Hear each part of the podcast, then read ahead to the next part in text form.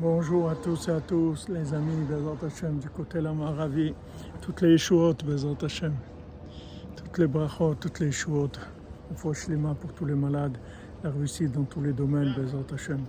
Rabbi Nathan nous dit que comment, comment ça se fait qu'il y a des gens qui, qui jugent tout le temps négativement les, les autres? Pourquoi ils jugent négativement les autres? Pourquoi ils voient le mal tout le temps chez les autres? Ils voient toujours les défauts chez les gens parce que en fait, ils ont un problème dans la parole. Ça vient de la parole.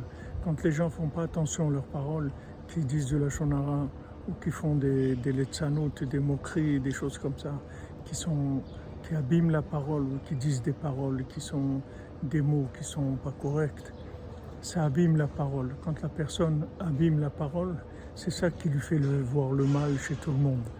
Alors, Bezant Hashem, par le srout de Tzadik, que lui voit toujours le bien dans tout le monde, il le mérite, faire attention à la parole, et ça sera un monde magnifique. On verra que le bien chez tout le monde, Bezant Hashem. Bonne journée, fois Shlema, beaucoup de joie.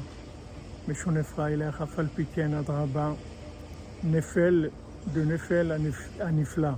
Celui qui est tombé, s'il se renforce, il va arriver à quelque chose d'extraordinaire. Bonne journée.